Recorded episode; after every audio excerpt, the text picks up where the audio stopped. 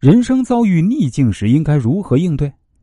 众所周知啊，我们古老而神秘的《易经》中蕴含着朴素深刻的自然法则以及和谐辩证的思想，是中华民族五千年智慧的结晶。《易经》注重从整体角度去认识和把握世界，把人与自然看作是一个相互感应的有机整体，也就是天人合一。《易经》中有很多人生大道，教人如何为人处事。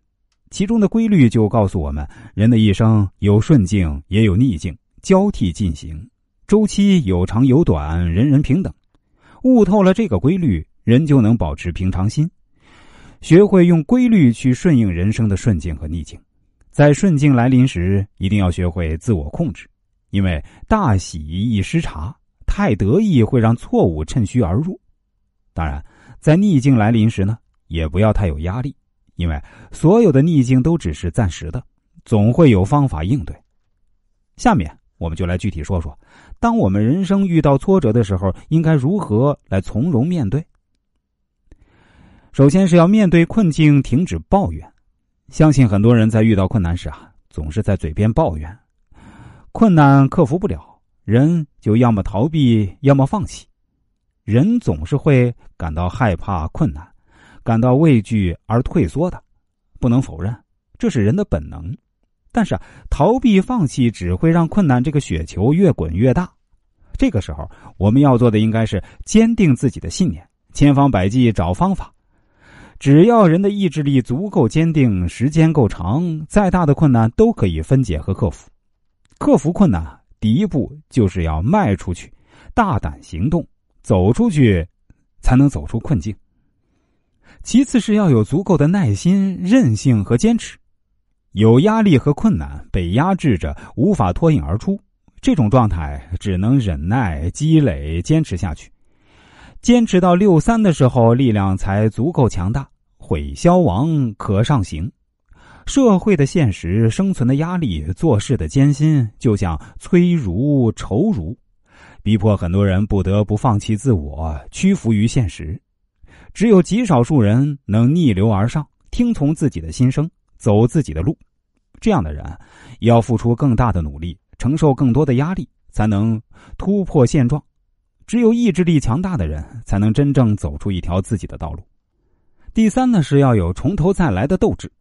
要摆脱困境啊，迈出第一步是开始，接着最重要的是调整做事方法。如果你还按照之前的方法来做事，估计还是回到老样子。扭转逆境，就要改变惯性思维，要有从头再来的斗志和耐心，刷新自己，重新开始。这是告诉我们要放下过去的包袱，我们要用素心做事，放下一切，从头开始。这样的心态啊，就像初生牛犊不怕虎，在吸收和借鉴以前有益的经验，战斗力只会更强。如果大家听节目的过程中也想找我来看看，想盘点一下自己的人生和未来。当然都是可以的，也是非常欢迎的。方法呢非常简单，您只需要添加一下我的 QQ 号就可以，二三八零三六幺九幺四，这是一个十位数的号码，大家数一数是不是十位数呢？我再说一遍哈，QQ 号是二三八零三六幺九幺四。当你处在逆境时，看看《易经》这三个启发，助你重振旗鼓。每个人的人生都有顺境和逆境，就好比晴天和雨天都是天气的一部分。当人生处于顺境时呢，一定要学会不骄不躁。相信大家都听过一句话呀，叫“乐极容易生悲，得意而容易忘形”。当一个人骄傲自满时，一定会在小事上跌跟头；当处于逆境时呢，也不能自暴自弃，要相信“船到桥头自然直”，天下没有过不去的坎儿。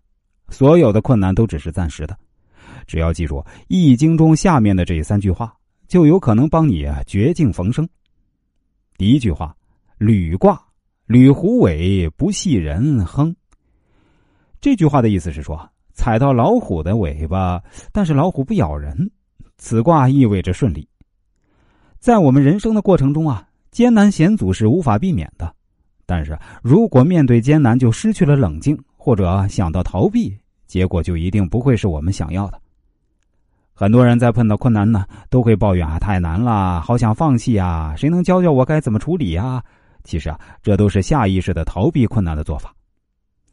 我本人作为一位易经文化研究者，同时也是一位人生规划师，很多朋友来找我咨询的时候啊，在谈到自己儿女的时候呢，都会说：“老师啊，我多希望自己辛苦一点啊，让自己的孩子将来不要吃苦，不要有任何挫折呀。”很显然，这样的思想呢是非常错误的。哪有谁他的人生会没有任何挫折？实际上，我们去看那些越是伟大的人，他们所遭受的挫折反而是越多的。所以啊，从某种意义上来说呢，挫折和逆境是可以成就一个人的。在遇到挫折时啊，我们一定要正确的面对，因为逃避和放弃只会让事情越变越糟。所有的困难都是眼前急需处理的。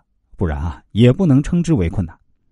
那只要思想不滑坡，办法总比困难多。在这个时候，我们要做的就是坚定自己的信念，不能轻易泄气。只要能够坚持下去，事情总会出现转机。伟大的心学创始人王阳明就是这样的例子。他被贬到龙场这样一个穷山恶水之地，不但能静下心来做学问，还能顺带教化当地百姓。终于啊，苦心人天不负。王阳明能够成功的传播自己的心血，能够为后世留下一块璀璨的文明瑰宝。我们再来说这第二句话：“履卦初九，宿履往无咎。”这一卦意思是行为清正纯洁，如此下去没有灾祸。我们讲究名正言顺，就是走正义之道，做正义之事，尽管是面临阻碍或者被人破坏。说历史上明朝的明英宗朱祁镇，因为在土木堡一战中啊兵败被俘，这皇帝也被抓了啊，北狩八年，实际上是被蒙古瓦剌部啊囚禁了八年。这样一个皇帝可以说是失败的。那一个被敌人抓住的皇帝，可想而知没什么好下场。但是啊，他就没有放弃，而是不断的用自己的人格魅力感化囚禁他的敌人。最终啊，这瓦剌部呢被朱祁镇的人格魅力感化，不但放他回家，哎，还试图帮他重新夺回被他弟弟夺走的皇位。朱祁镇就是这样一个一开始走上人生顶峰，一不小心呢又狠狠的摔下来，从天子到囚徒落差不可谓不大。